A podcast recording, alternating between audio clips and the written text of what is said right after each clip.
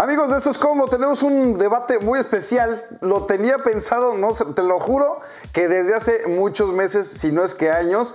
Y bueno, el pretexto para tener a todas las personalidades que hoy están viendo reunidas en un mismo lugar es gracias a la cuarentena, al coronavirus. Y los saludo porque son amigos desde hace ya muchos años y nos ha unido este, este mundo del Internet. Es una familia internauta que se ha este, formado poco a poco. Exacto, muy disfuncional y tenemos, como lo pueden ver, todo tipo de personalidades. Como no quería que se llevaran también todos, invité a Cayo de Hacha. ¿Cómo estás, Cayo? bien, bien. Oye, a mí me caen muy bien todos, ¿eh? Este, no, de verdad, de verdad. ¿Cómo estás, güey? Cinco años bloqueado. ¿Cómo estás, güey? Pues Llevo cinco años bloqueado, güey. No, y los que faltan, bro. También está mi carnal, también conocido como el Wherever Tomorrow. ¿Cómo estás, Guayaber? Todo bien, todo correcto, todo chido. Eh, pues acá con el pinche COVID, ¿no? Exactamente.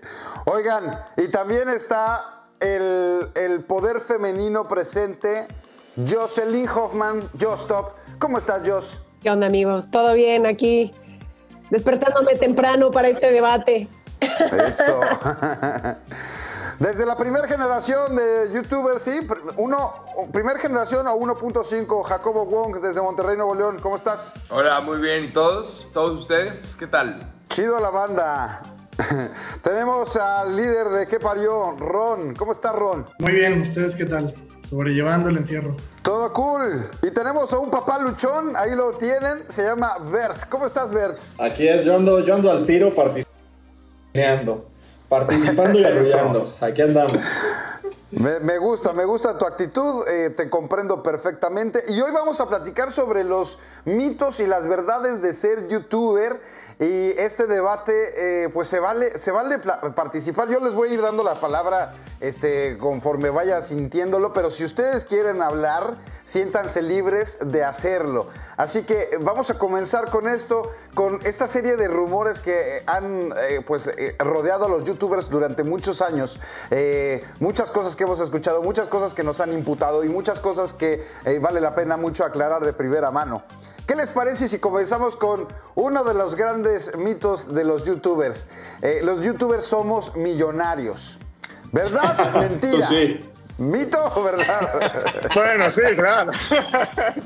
Creo que Cayo de Hacha sí, salió el otro día un reportaje como de cuánto le, robó al... Fue a checar mi cuenta después del reportaje y era cierto el reportaje.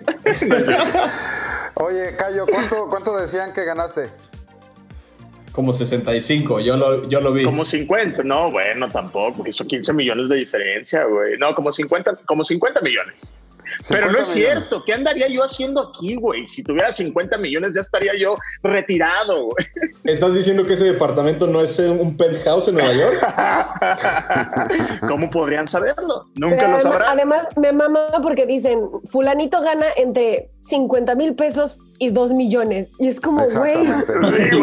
Pues Eso pasa porque hay una página que se llama Social Blade que te dice como, es de entre esto y esto, pero pues las, las cifras sí son una. Oye, Berto, y si es cierto eso, güey, la de Social Blade tiene sentido. o sea, yo a mí en YouTube me va muy mal, güey, pero tiene sentido lo que ganan en, Social Blade. O sea, es que, es que la, la diferencia que hay de verdad es abismal. Es de mil a cien mil. Entonces es como. Es que esa es la diferencia que nadie sabe de, ajá, del CPM de México y el CPM de Estados Unidos. En Estados el CPM en México es de los más jodidos de... Estamos como en el número 16. De que hay muchísimos países que, que monetizan mucho mejor. Youtubers mexicanos jodidos. Pues no, o sea, yo, yo puedo decir si es un buen trabajo. Es que es una realidad, o sea, no, igual no, no ganamos lo que dice Social Blade y lo que han dicho muchas veces los medios de comunicación, pero, pero, eh, sí se puede vivir de esto, estamos de acuerdo. Pero, pero, creo que ahí hay em, algo que nadie sabe más que los que estamos eh, acá, y es que las personas que estamos haciendo videos, hay quienes son más inteligentes para monetizar y hay, hay quienes son más tontos para monetizar. Y hay alguien con 50 mil views a lo mejor se saca una campaña de 2 millones de pesos y alguien que ha tenido 2 millones de visitas siempre no ha sacado más que lo de su AdSense, ¿no? O sea, ¿ustedes ganan más lana del AdSense o de las marcas? No, las marcas. O sea, el rollo de ser youtuber no es que te pague YouTube, ¿no? También varía muchísimo del tipo de canal, tipo de canal. Si un canal tiene 100 mil vistas, no va a ganar lo mismo un canal de maquillaje de 100 mil vistas, cuyas marcas son específicas y pagan mucho más porque saben que van a anunciarse en un canal de eso, que un canal como el mío que es de comedia y es muy genérico y no saben quién anunciarse, si Nor Suiza o, o qué clase de marca, es un poco más variable. Sí, también si tuviste algún pasado turbio o si subiste algún tipo de contenido no le gustó y dijo como no, esto no es monetizable y esto no lo puedo vender con tantas marcas, más que solo con condones, eh, el límite que te van a meter de anuncios es muy grande, entonces realmente vas a monetizar muy poco. Y han entrado muchas reglas nuevas. Por ejemplo, a los que les iba muy bien eran los de contenidos de niños. Y de repente este año dijeron a la chingada, nadie monetiza de los que hagan contenido para niños. Todos los unboxings y todos los este, chavitos ahí jugando con, con pendejas se, se la pellizcaron este año y no pueden volver a monetizar. Entonces también... Las canciones infantiles era donde estaba el billete. Las canciones infantiles y después si alguien hace otro tipo de contenidos, por ejemplo, estoy, imaginándome, Yo Stop con sus contenidos de repente de, de, opinión que son muy polémicos, pues ese tipo de contenido, por ejemplo el escorpión, pues también limita mucho más la forma en que pueda monetizar, ¿cierto? No, además también es súper subjetivo, porque por ejemplo yo subí un video hablando de um, mi relación más tóxica, que, o sea, es, fue tóxica, pero no estoy hablando ni de golpes, ni de nada agresivo, estoy hablando de celos enfermizos. Y entonces me lo desmonetizó YouTube porque dice que estoy hablando de algo polémico. Y entonces dije, güey, ya no puedes hacer ni un eh, de esos live stories porque ya te lo desmonetizan porque no voy a ser polémico. Ahora, para que la gente tampoco diga, ay, ¿cómo no? Si ganan un buen. O sea, si es un buen trabajo, si se paga bien, pero si vas a. O sea, si nos vamos a. Es que ganan muchísimo o sea, los futbolistas, cuánto ganan los políticos, o sea, esos sí son trabajos donde ganas buen billete. Para, esto es como un buen trabajo, como pues a un nivel, eh, por ejemplo, si tuvieras una agencia de marketing o algo así, o sea, es como, sí es un buen trabajo, pero no es la mía. Para ver, para la gente morbosa, para la gente morbosa, porque justamente lo que dice Bert este, está presente siempre. Siempre a nosotros específicamente nos preguntan directamente como, yo creo que es una falta de respeto, ¿no? ¿Cuánto, ¿Cuánto ganas? Exacto. Dices, ¿qué pedo, güey? Eso mismo le preguntas a los actores, a los futbolistas, al, o sea, ¿cómo? El punto es, ¿cuánto crees en promedio, Ron, que gana un youtuber? O sea, si le podrías decir a una persona que quiere dedicarse a esto, eh, después de más o menos cuánto tiempo, en promedio, ¿cuánto se gana para ti, en tu perspectiva, con tu contenido? Depende mucho, porque, por ejemplo, no es lo mismo tener un canal individual. A, en mi caso, que yo tengo que, o sea, yo desde el principio somos nueve cabrones, ahorita diez, tengo que repartir las ganancias, entonces claro, que pagar sueldos. Las mismas cifras que yo, gana más que yo, porque yo tengo que repartir la cifra en mi equipo. Y sí, yo entiendo que normalmente a estas cifras todos tienen gente contratada que les edita y todo lo demás. Pero, por ejemplo, al menos dos de mis integrantes son casi, casi mis socios. Entonces, obviamente ganan más de lo que gana un editor normal que trabaja como externo para otros youtubers. Córrelos, güey. Entonces, lo que yo creo, si tuviera que dar un aproximado, yo creo que aproximadamente desde que tienes mmm, medio millón de seguidores, creo que ya puedes vivir bien. Si, si sabes cómo mover bien y monetizar tanto YouTube como Facebook. En el caso nuestro, nosotros también, nosotros ganamos más de Facebook que de YouTube. ¿Cuántos salarios mínimos? Pago 10 sueldos y todos ganan bien. ¡Oh! Ay, güey, no. Tengo a nadie mal comido. Digo, tampoco tengo puro cirujano, pero. Déjame la saco yo también, güey. ¿no? Este ya no Ok. se va a monetizar, me imagino. Yo, Stop, ¿tú sí tienes huevos para decir cuánto ganaría una persona en, Mira, en yo- el- yo- mes? Yo digo, un youtuber que ya está pegándola, o sea, que ya hace buena cantidad de vistas. Mi revenue de YouTube este mes es de 5 mil dólares. O sea, más o menos entre 5, 8 mil dólares es lo que ganamos todos los youtubers como promedio. ¿Es verdad eso? ¿Eso es cierto, eh, Wherever Tomorrow? Nah. Forever y yo llorando, güey. Yo creo que un youtuber bien posicionado, no, bien, es que bien posicionado puede ser un Bert y Bert es top, ¿me Sí, explico? de acuerdo. Eh, o sea, por ejemplo, un, ¿qué, güey? O sea, es, es que, Un Jacobo. No, no, Jacobo, no. Yo lo hago por amor al arte. Güey, nadie, o sea, ya díganlo todos, digan su, su último mes, ¿cuánto se ganó? En caliente. Polinesia. Hablando de millonarios, ya llegó la Polinesia. Oh, Cuidado. bueno. No, bueno. Hola, hola a todos, ¿cómo están? Perdón, llegué tarde. Karen, justo, justo llegaste a lo mejor. ¿Qué pasó? Estamos compartiendo cuánto fue nuestra última ganancia. YouTube. Ya todos lo dijimos, ya yo todos no lo llevo las finanzas, así que no sé. A ver, hermano, ¿qué vas a decir? Yo creo que alguien no así del top, pero tampoco de abajo, se puede estar ganando unos 50 mil pesos.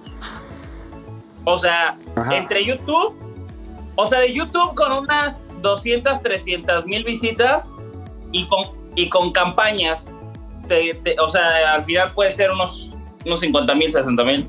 Con videos de 200, 300 mil vistas, ¿no? O sea, no 300 mil vistas al mes. Con videos, que subas tus videos que tengan 300 mil, 400 mil vistas. Dos videos, dos videos a la semana de 200, 300 Sí te, sí te caen tus 45 mil varitos. Mr. Wong. A ver, pero es que también la gente tiene que entender una cosa. O sea, si tú tienes un canal con 3000 seguidores, con eso puedes empezar a ganar muy bien. Depende de si tu audiencia es leal. Si tú consigues venderles algo, hay gente que tiene canales de plantas. Hay gente no, que pero tiene con canales 3.000 de... suscriptores no puedes monetizar, güey. No, pero si tú le vendes, si tú le vendes algo de mil pesos a mil personas, mil personas que te den mil pesos, eso es un millón de pesos. O sea, no es tanto el sí, comercial. pero las mil te irán, te irán a dar las mil, mil varos. No es tanto el comercial de Google. Sí, pero no es el, comercial de Google no es importante. O sea, si tú, si tú le ofreces algo a la gente, un servicio, un producto, una fiesta incluso, o sea, es salte, salte de, de AdSense, porque los comerciales de Google no sirven. La gente igual no sabe esto, pero una persona de Estados Unidos que te ve vale por cinco mexicanos. Las vistas de los mexicanos son cinco mexicanos lo, lo que toma un gringo. Y está cabrón. O sea, con mis vistas hay raza en Estados Unidos que tiene un Ferrari. Entonces, ajá. Eh, ¿Qué haces que- en México, Jacobo? Ya sé, ya sé. Estoy, Ya bus- sé. neta, estoy buscando a la No, chica. pero, pero yo creo, yo creo que lo que dice, o sea, lo que dice Jacobo es, es cierto, pero es así el- las personas que hacen eso, ¿me explicó? O sea, el general, el promedio, yo creo que son como 50 mil, 60 mil pesos. Yo digo, espera, espera, yo digo que desde un youtuber pequeño, que son de 40, 50 mil, hasta un youtuber grande, que ya los más grandes podría ser Alex Montiel, por ejemplo, pues que 110, 120 No, mil pesos yo- yo mensuales. creo que los pequeños ganan menos, ¿eh? O sea, pequeños hablando, o sea, digo, yo lo estoy viendo apenas ahorita que le abrí un canal a mi mamá. Mi mamá desde el día uno ya me decía, ¿cuándo cobro? Y yo decía, es que no es tan fácil, o sea, no, no es de que ya subiste un video y ya vas a ganar. Le está yendo bien a tu mamá, ¿eh? meses. Buenos videos. Le está yendo bien, o sea, mm, yo creo que no llega a las 100 mil visitas. Entonces es una youtuber pequeña. Eso para mí es pequeño, ¿no? O sea, no llegar ni a las 100 mil visitas, pero le está yendo bien. Y apenas ganó sus primeros 3 mil pesos.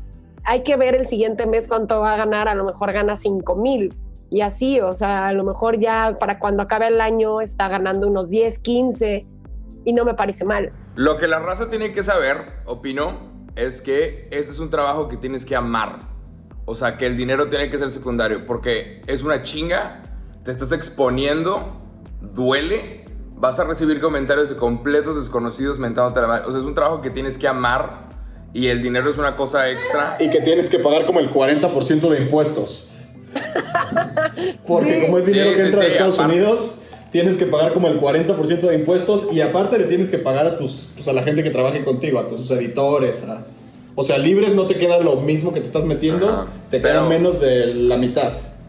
Pero la raza tiene que entender. Con eso que, que dijiste, Jacobo, entramos a otro tema. y me gustaría que Karen nos dijera qué opina acerca de, de, de esta Tú que viviste, Karen, este proceso desde el inicio, ¿no? De las primeras generaciones de youtubers, hoy en día creo que las nuevas personas que quieren dedicarse a YouTube tienen esa mala percepción porque ya tienen muchos puntos de referencia de personas que se han vuelto ricas o famosas a su percepción. Pero al principio no era así. Las cosas han cambiado muchísimo y justo ahí tiene que ver con los motivos por los cuales empiezas a hacer contenido en internet, ¿cierto o no, Karen? Sí, no, totalmente. Yo recuerdo que, nosotros empezamos a hacer contenido hace ocho años y era muy distinto todo. Eh, era súper pequeñita la comunidad, eh, había unos que otros eh, que no se conocían, pero la mayoría se conocían todos. Y pues como fue teniendo, fue como creo que fue un escape que mucha audiencia tuvo ante la televisión. O sea, nosotros crecimos, fuimos niños que, que, vivimos con la televisión y entonces cuando ya crecimos, pues queríamos otro tipo de contenidos y entonces esto era como súper libre, eh, hacer lo que tú quisieras, los contenidos eran como muy variados y como se conocían era como, como este crew de amigos en donde, en donde pues compartían estas vivencias y, y te entretenían, ¿no? Conforme fue creciendo, fue ampliándose la demanda de, contenido que había, ya no eran tan pocos y era muchísimo, ya también era muchísima audiencia la que estaba ahí y como que fue creciendo, siento que fue como una bola de nieve en tanto contenido como creadores, como de diversos contenidos y también como audiencia. Entonces, eh, pues ahora ya hay más limitaciones, ya también ya hay nichos eh, como lo que dice eh, Jacob, que hay gente que tiene eh, de puras plantas y la gente que le interesa las plantas, son, vas a verlo y vas a conectar súper bien con esto, ¿no? Están los masivos que hacen entretenimiento pues más masivo, pero están también los nichos y creo que es algo que, que no se había visto antes en, en, en YouTube tan preciso, tan fuerte, que son estos nichos súper marcados hasta de comunidades, de temas en específico, cosas así, que creo que es como ha ido, ido evolucionando y creo que lo más difícil como creador es aprender a, cómo tomas este tipo de, de, cambios de las plataformas y cómo te adaptas, porque si no te adaptas al cambio, pues, pues te, te, vas yendo, ¿no? Y es más difícil regresar porque la audiencia ya está en otra onda, ya todo cambió y todo va súper, súper rápido. Por ejemplo, Fichis, eh, tú, tú comenzaste, así como, así como varios ejemplos de aquí mismo, de este debate y de otros más, tú eh, estabas estudiando medicina y la vida te dijo, hey, vente para las redes sociales y ponte eh, de este lado. Empezaste haciendo edición para Yuya y le grababas a tu carnala y ya después pues se convirtió en tu forma de vida totalmente, inclusive para mantenerte a ti y a tu esposa. ¿Cierto o no es cierto? Así es, mi querido Alex. Eh, pues no fue la vida, realmente fue mi hermana que me dijo, oye, mi querido Fichis, que en ese entonces no me decían Fichis, vente para acá, vente para acá conmigo, ayúdame a grabar. Es, cuando justamente tenía un millón y tanto de seguidores y empezó a crecer muchísimo. Entonces yo en las mañanas trabajaba de médico y en la tarde me iba con mi hermana a grabar. Entonces ahí empecé y ella me enseñó a editar realmente. Ella empezó a editar, se aprendió en YouTube y ella me enseñó a mí y ahí los dos empezamos. Pero ¿por qué dejar medicina para, para irte a ser youtuber? O sea, para muchas personas sería un poco ilógico.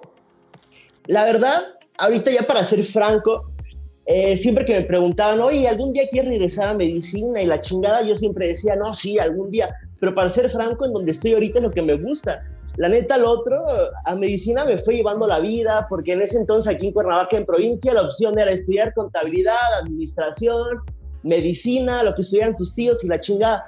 Yo no tenía esa mente tan abierta como para estudiar lo que me gustara como algo de tipo creador de contenido, algo de cine, algo de, ese tipo, ¿sabes? Entonces, eh, para, para, ser franco, me gusta y estoy en donde tengo que estar. Me gusta lo que hago al 100% más que medicina, la neta. Y hace rato comentabas algo muy importante, Jacobo, sí, eh, el mito que existe sobre que los youtubers no tenemos sentimientos.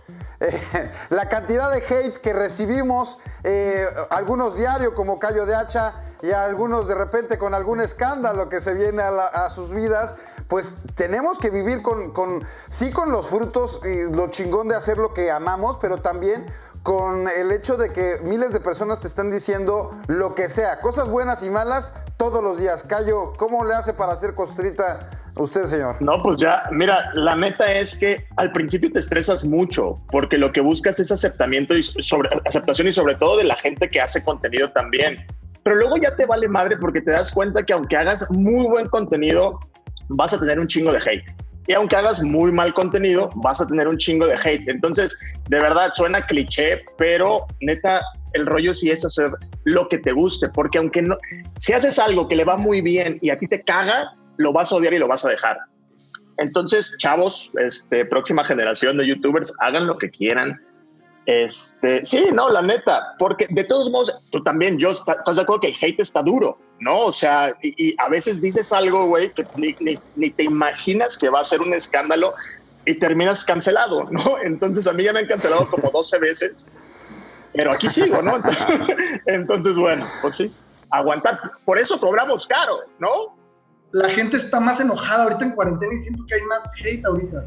No sé si es... En general, la banda busca sacar sus frustraciones a través de las figuras públicas. O sea, se puede decir como no solo de los youtubers, están esperando ver que algún famoso la cague en algo para unirse y tirarle mierda y aunque no sepan quién sea ese famoso, si un futbolista se sacó la ñonga, pues todos van a estar en contra del futbolista y van a apoyar que se divorcie, aunque no lo conozcan, aunque no sepan nada de su carrera. Es como que la gente en internet está usando mucho el sacar toda su frustración a través del unirse a causas para hacer mierda a alguien que al principio era como, no, vamos a unirnos para las injusticias. Ahora es como si nos unimos para pelear contra las injusticias, pero también como para hacer miserable a alguien y ver cómo cae esa persona a la que mucha gente admiró, porque pues ese futbolista nos da envidia que era rico, nos da envidia que tenía autos, nos da envidia que presumía su vida o que tenía una vida increíble porque ganó mucho dinero siendo futbolista. Ahora vamos a ver que su vida no es perfecta y le podemos tirar mierda. Pasa muchísimo con pues, esperar a que los youtubers, que los actores, que los cantantes hagan una cagadita para, pues, para que todo el mundo hable de ellos y pueda sacar como todo lo que traen, ¿no? ¿A ti te ha pasado, whatever, o no? No, jamás. Yo tengo una teoría sobre por qué la gente está haciendo como justiciera, como este rollo de justicieros. Siento que se relaciona un poco con el fenómeno, el fenómeno de los nuevos ricos. Esta onda de que gente que antes no tenía dinero, de repente ahora tiene dinero, no todos, pero mucha gente, y empieza a gastar a lo loco para poder demostrar que la gente como ellos los valide. Siento que pasa algo igual con el poder que confirió Internet.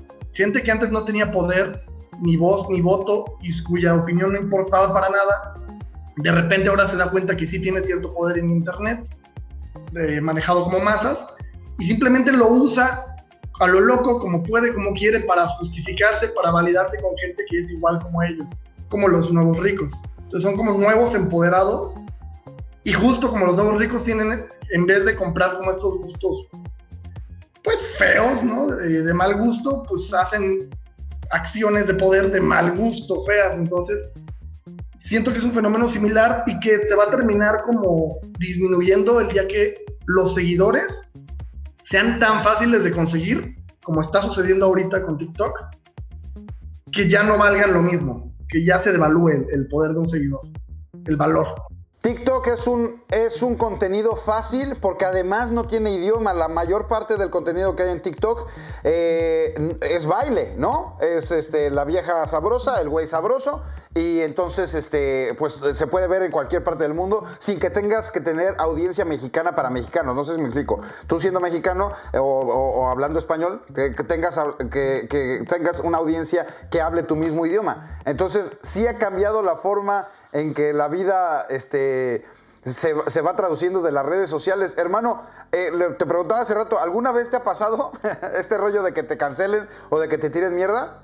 Sí, pero ¿sabes qué? O sea, hay que saber jugar el juego. Ese, ese es el, punto.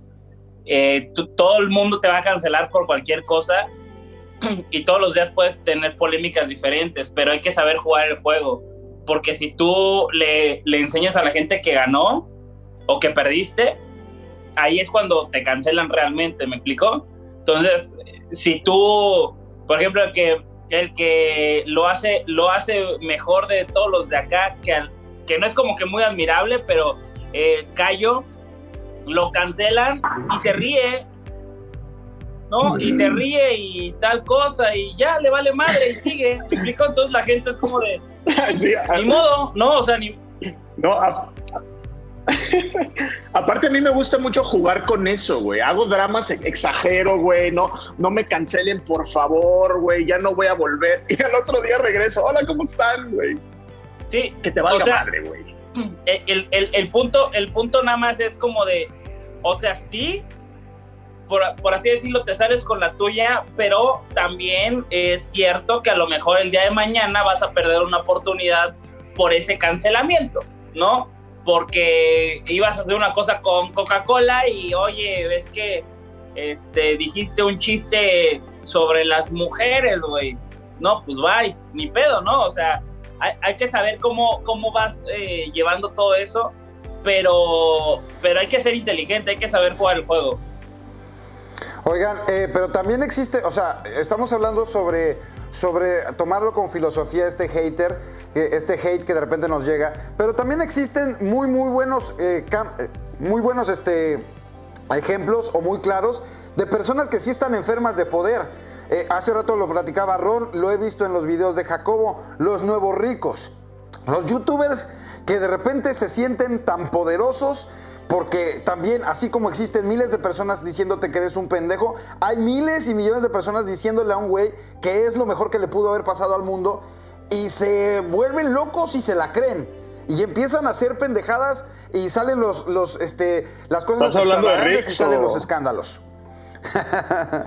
Lo que pasa es que hay mucha gente volviéndose ahorita famosa, muy joven, entonces está cabrón. Chavitos de 16, 17, 18 años empiezan a ganar mucho dinero, mucha fama, se vuelven locos, está muy cabrón. Claro, por- claro, y es o sea, normal. es, una- es, es totalmente normal, ¿eh? o sea, está bien cañón, pero sí hay que tener una, una mente fuerte y tienes que tener un apoyo familiar y gente a tu alrededor chingona para que te guíen, porque si no te carga la, la riata. Lo que le pasó a Justin Bieber, ¿no? Eso fue como a grandes escalas. Si a un morrito de 16 años le empiezas a dar muchísimo dinero, claro que tiene que tener soporte familiar y gente que le esté diciendo, hey, por ahí no va la vaina, por ahí va la cosa, hey, dale por aquí, dale por allá, porque si no, Para toda la raza que muchas veces llega a decir, es que no me gusta el contenido, no me gusta el contenido, siento que el contenido ahora es una mierda. La gente tiene que entender que eh, todo el contenido que hay en internet es un reflejo de la sociedad.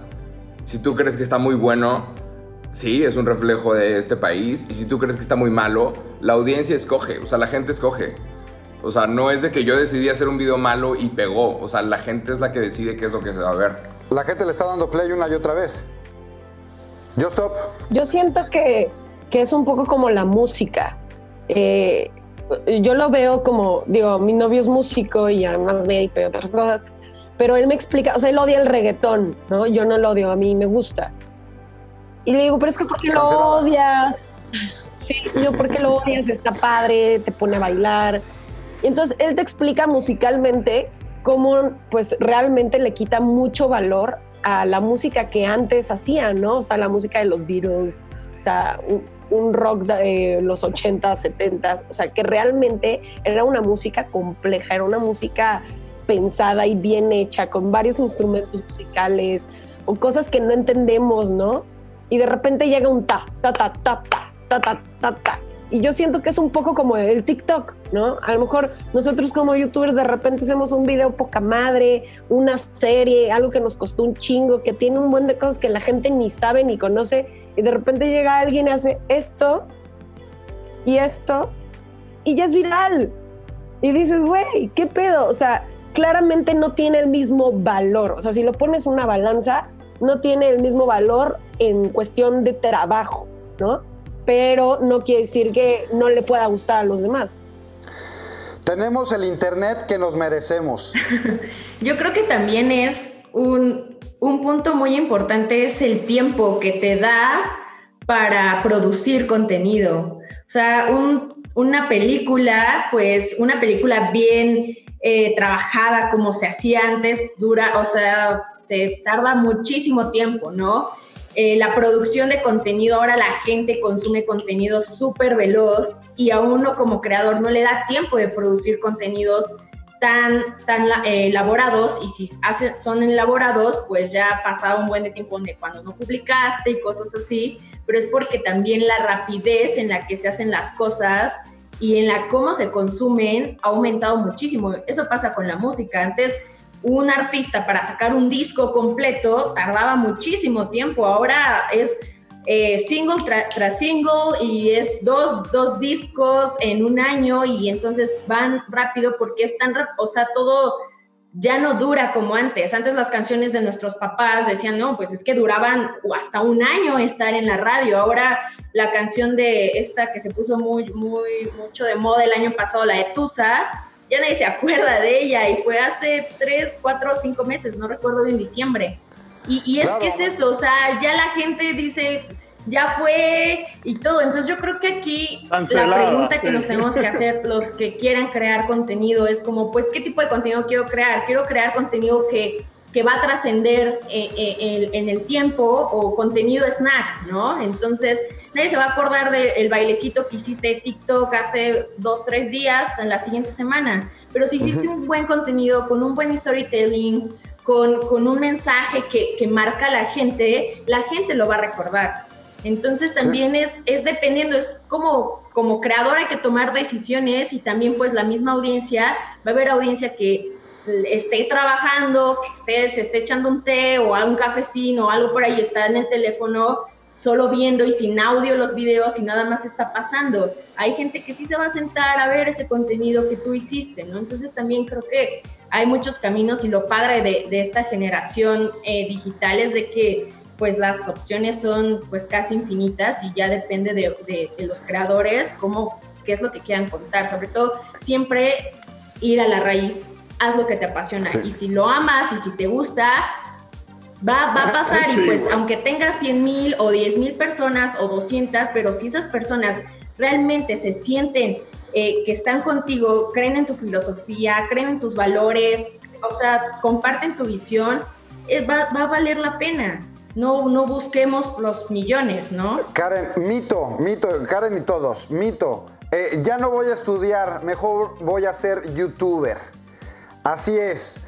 Eh, me encanta una frase que dice que el éxito de la noche a la mañana tarda como 10 años y muchas de las personas que están aquí, eh, pues pareciera que llegaron de la noche a la mañana, pero se tardaron un rato y, y muchos, me atrevería a decir que todos los que están estudiaron algo.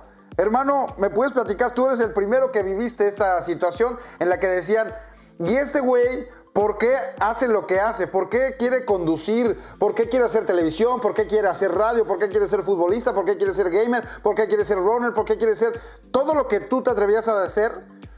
Eh, te lo cuestionaron, te lo cuestionaron una y otra vez, carnal. Pues, híjole, va a sonar. Es que, es que mira, ese es el rollo creo que hay mucha gente que no es, no es feliz porque se la pasa como, eh, ay, ¿cómo voy a sonar? Y ay, qué miedo y así. Pero, güey, la neta es porque puedo, güey, porque quiero. O sea, así de fácil.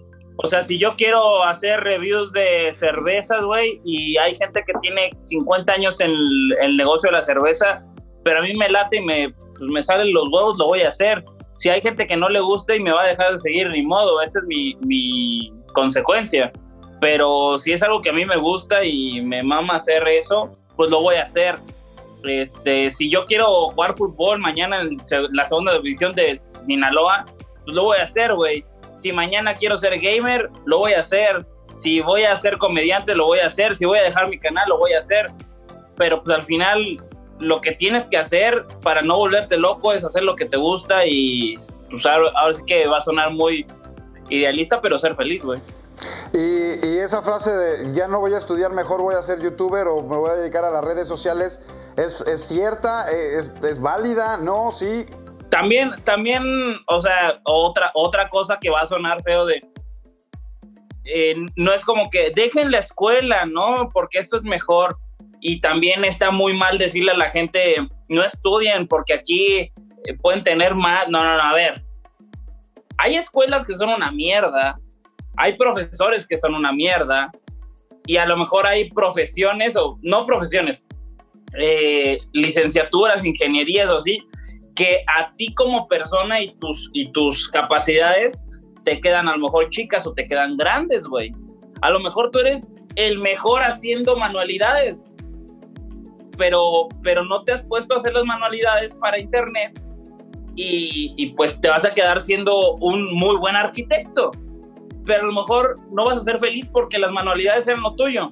Aquí el, chiste es que no puedes tener una frase o un consejo para el 100% de la, de la población. Yo no conozco y cada vida es, es diferente, entonces eh, creo que cada uno sabe qué es lo que puede hacer y a qué se puede dedicar y pues que le den, ¿no? Y que acepten las consecuencias de no dedicarse a una cosa y dedicarse a la otra. Yo creo que también es un tema de privilegios y estar consciente de los que uno tiene o no tiene. Si eres una persona que afortunadamente está en una posición privilegiada que puede decir, yo puedo no estudiar y meterme a intentarlo en redes sociales hasta que pegue, pues chingón. Pero si no estás en una posición de privilegios y es un riesgo que dejes de estudiar por intentar esto, es como un sopesar. ¿Vale la pena el riesgo? No, sé que algunos aquí y algunos no estuvieron en una posición privilegiada como para poder dedicarse a esto.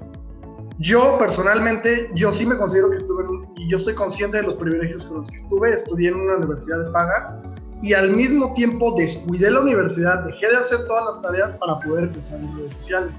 Pero sé que es consecuencia de los privilegios que afortunadamente me tocan vivir y es con mi familia, mis padres, pero sé que no todos están en las mismas condiciones, entonces yo no puedo ir a decirle a la gente, ah, no estudies, chiques mal, porque no, güey, no, las condiciones de todos no son las mismas.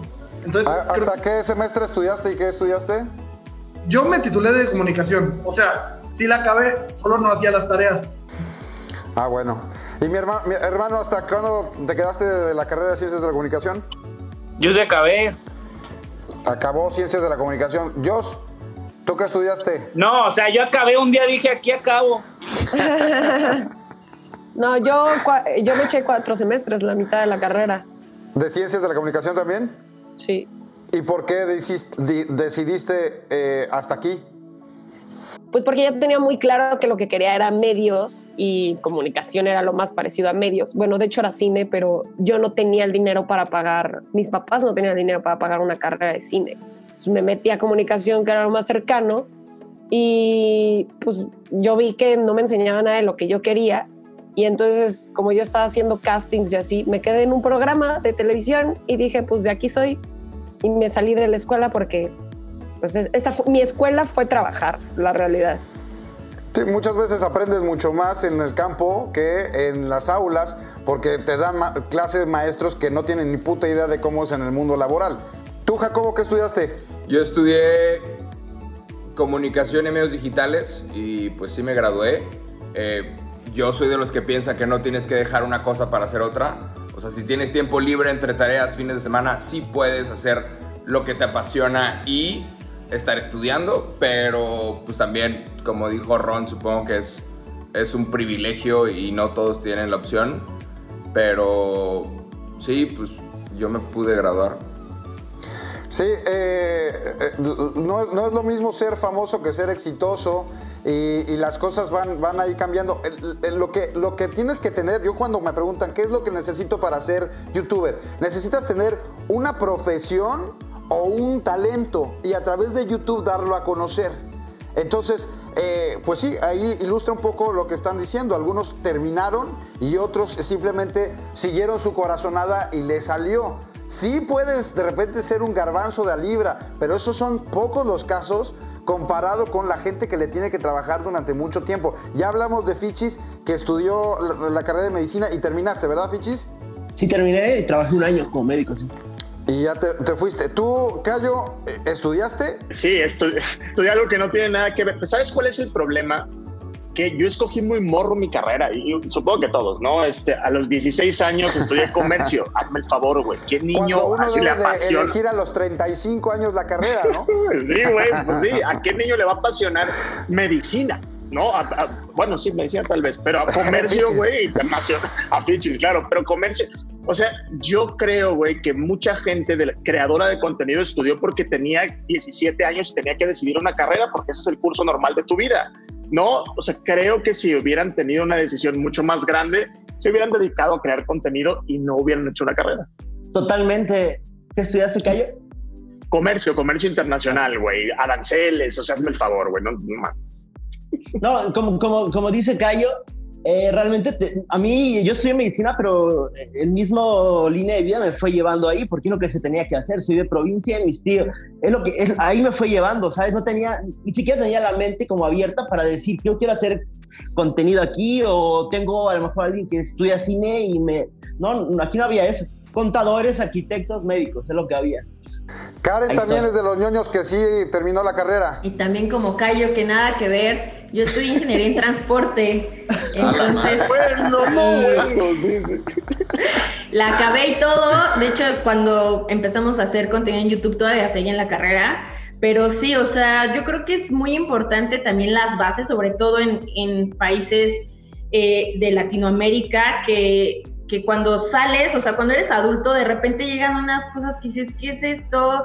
Impuestos, organización con personas, cómo dirigir equipos, y dices, o sea, creo que la escuela te enseña o el estudio te enseña este tipo de, de, cosas, ¿no? Eh, porque si no, o si no, pues la experiencia trabajando y pues siendo muy abierto a tener estos conocimientos para poder manejar una carrera, porque pues es súper fácil ser famoso y súper fácil así, pero mantenerte creo que es lo más complicado y el que tú te sientas bien con toda esa trayectoria que llevas. Berto. Yo estuve, o sea, solo no me gradué, estudié ciencias de la comunicación y no hice la tesis porque cuando ya estaba empezando mi tesis entré a la carrera de actuación aquí en el CEA, en, en México. Entonces dejé la provincia y me vine a vivir a México, pero la del CEA sí, o sea, Comunicación la acabé, pero no me titulé porque no hice tesis y después la carrera en actuaciones así la terminé. Ah, pero ese es de chocolate. Güey, es mucho más dura, son, más, son 12 horas al día. Esa universidad es mucho más difícil que la de comunicación, güey. Eh, yo estudié periodismo, no sé, decir de comunicación, pero bueno. Oigan, eh, a ver, ahí les va, para ir cerrando el tema.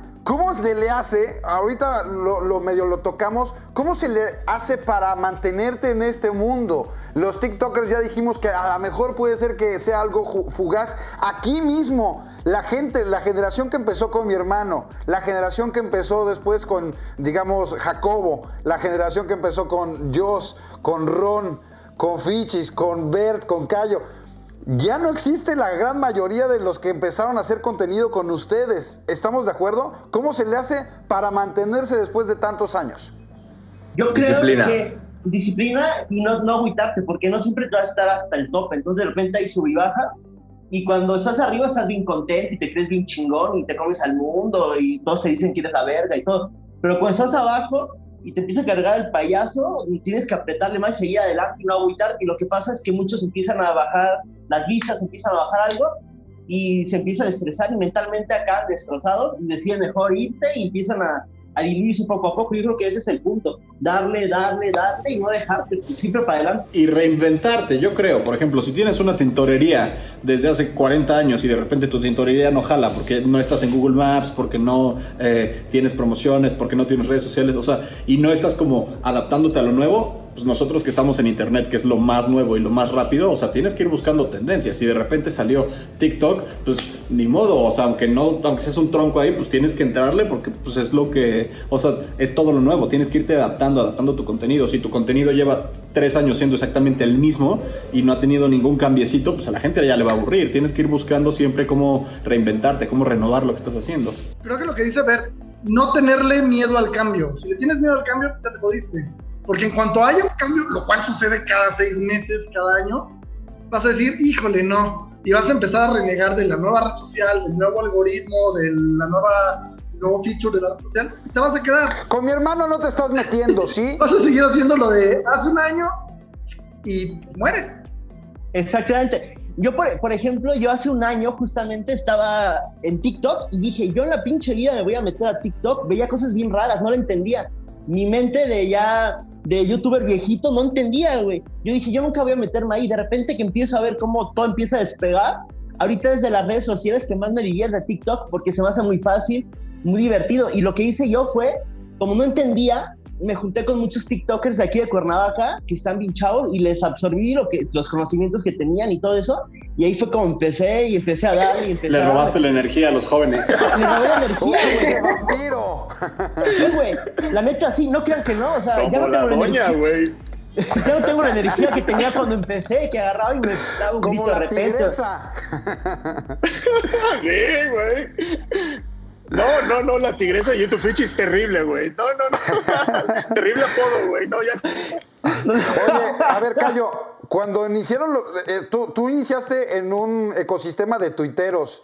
Todos estos tuiteros súper anarquistas y cabrones, güey, hoy están de, de godines o, totalmente muertos. ¿Cómo le hiciste para, digo, ya sé cómo le hiciste, este, sacando polémica cada semana, pero pues, ¿cuál es la clave, güey?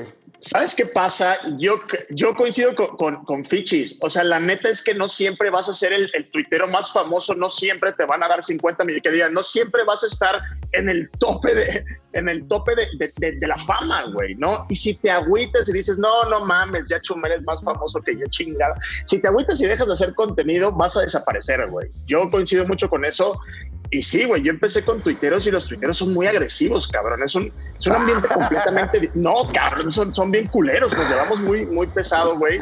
Y yo creo que eso endureció lo que hago, güey. Me hizo aguantar mucha carrilla que si no ya me hubiera sacado de, de este... Pues de, de esta industria. güey. Te haces, haces costrita y haces callo, ¿no? Haces callo de hacha. Haces callo, mira, mira. Derechos Uy, reservados. perra. Oye, hermano, este, güey, o sea, tú eres el- el- la punta de lanza de toda esta generación y, y todos los que iniciaron contigo se dedican a trabajo de oficina o simplemente tratan de coexistir, pero pues ya no.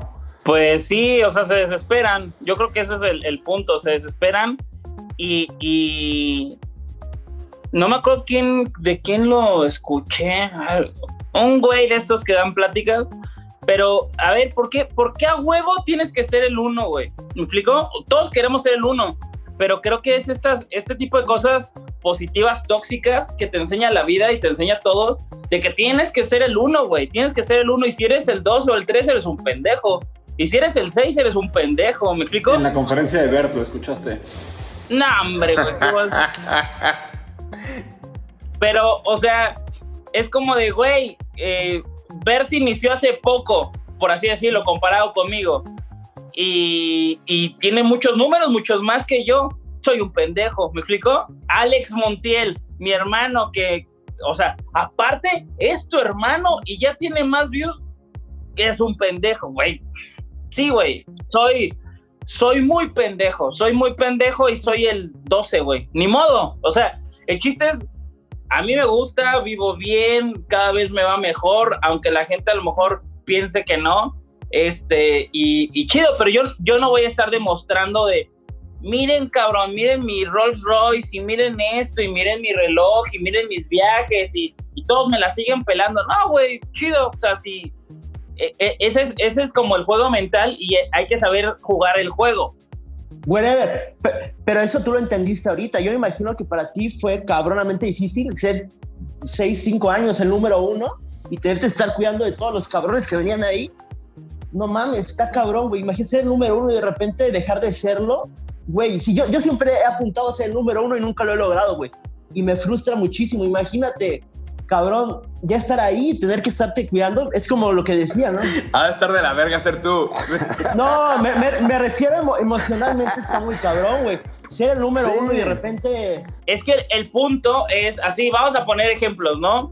Este, los polinesios, eh, pues estaban mucho más abajo y de pronto, pum, pum, pum, pum, pum. A mí, cuando me alcanzaron cada uno o juntos o por separado, a mí no me causó conflicto, ¿me explico? A mí, sí me hubiera causado conflicto, que sí me ha causado conflicto. Bueno, fíjate que no tanto. Si, si de pronto Karen dijera, o sea, si, si Karen fuera de, ¿y qué, whatever? ¿Y qué pasó? ¿Y dónde estás? Güey, toda la gente que me pasa son personas inteligentes, son personas que no están estúpidas, son personas que, que han sabido eh, lidiar con todo ese tipo de hate y que saben lo que cuesta, saben lo que cuesta. Entonces, eh, a mí a lo mejor sí me, causaría algún tipo de pedo mental el que eh, Karen, toma, güey, ¿qué pasó? La... A ver, no, es un contenido diferente, se han esforzado un chingo y, y nada, güey, a mí me da gusto y es lo que decía Fichi en un principio, es que la gente que te rodee sea inteligente y que tengas una, una muy buena educación y yo me considero que yo tuve una muy buena educación y que tan, o sea, tan así que en mi canal los que más brillaban no era yo, era güey, yo lo que quiero es divertir y vas, güey, tú estás más chistoso, güey. Di, esta frase, güey. ¿Me explico?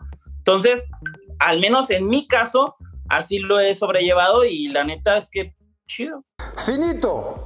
Amigos, los quiero mucho, gracias por tomarse el tiempo y por todas sus opiniones. Eh, saben que, los quiero, los admiro y, este, y espero que les vaya muy bien en lo que hagan este, y, que, que, sigan rompiéndola y que en 10 años podamos hacer otro debate de estos, platicando todas nuestras anécdotas. Ron, eh, algo, un comentario final y dime tus redes sociales donde te pueden seguir y si la gente no conoce tu contenido, ¿de qué va?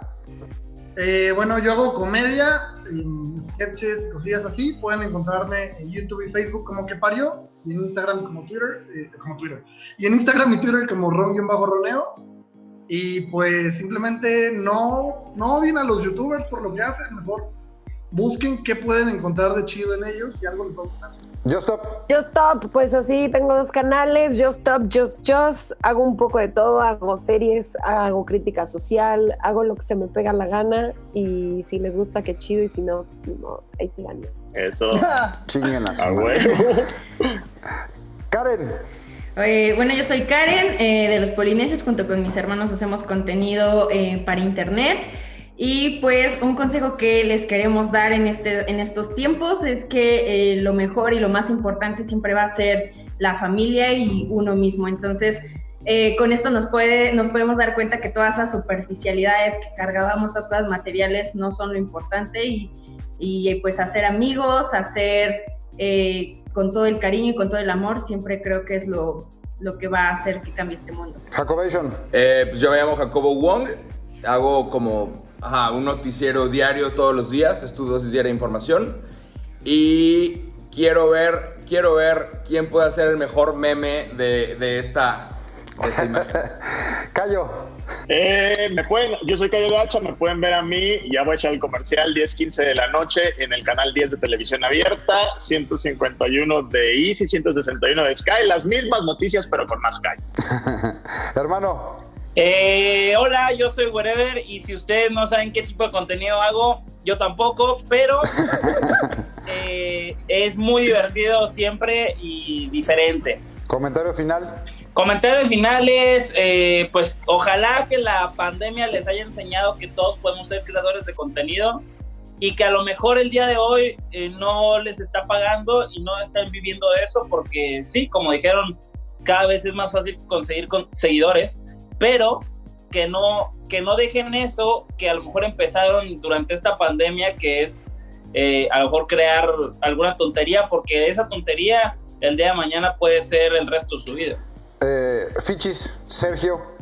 Yo me llamo Sergio, alias Fichis. Eh, tengo un canal de YouTube que se llama Amor Eterno con mi esposa. Tengo, tengo otro canal que se llama Fichis in the House, que ya no salgo ahí, salen otras personas, pero pueden seguirlo. The Magic House se llama. Y síganme en, en, TikTok, que le estoy dando con todo. Cinco videos diarios de TikTok. Estoy como soy Fichis, amigos. Ahí andamos, dándole con todo. Ah, y, bueno, mi consejo es que le den perro. No se agüiten, disfruten mucho el camino. Disfruten el camino, amen mucho a su familia, amen a sus amigos, den amor. Ya dejen de estar, eh, apaguen un poquito su mente y disfruten el camino, es lo que les puedo decir. No hay nada como la paz y la felicidad, amigos. Eso está cool. Eh, mi querido Berto, Juan, subo videos a YouTube y a todas las redes a las que se puedan encontrar. Y el consejo es que los que están del otro lado de la pantalla solo están ahí para entretenerlos. Si no te late, pues no lo sigas. Busca a alguien que sí te gusta y no te quejes del contenido porque el contenido que te aparece relacionado siempre va a ser reflejo de lo que tú buscas. Si buscas videos producidos súper chingones, documentales, eso es lo que las redes sociales te van a recomendar. Si buscas chismes y basura, eso es lo que te van a recomendar. Entonces, pues usen las redes sociales para eso, para entretenerse, para desahogarse y para poder eh, pues desconectar su mente un ratito. Muchas gracias muchachos, los quiero mucho de nueva cuenta. Y yo me despido diciéndoles a todos los que nos hicieron el favor de darle play, primero gracias. Y segundo, recuerden que no es lo mismo ser famoso que ser exitoso, ser famoso es bien fácil y la gente es famosa muy rápido, en un instante, ser exitoso te tardas más años, te cuesta más trabajo y mantenerte pues el doble o el triple, Eh, así que eh, disfruten el camino, eso que dijiste Fichis me, me gustó mucho, Eh, lo, importante, lo importante no es tanto la meta, sino que, con quien compartas todo lo que haces en el día a día. Los quiero. Yo soy Alex Montiel, pásenla chido, nos vemos en el Cuídense. cine. Gracias muchachos, bye. Chao.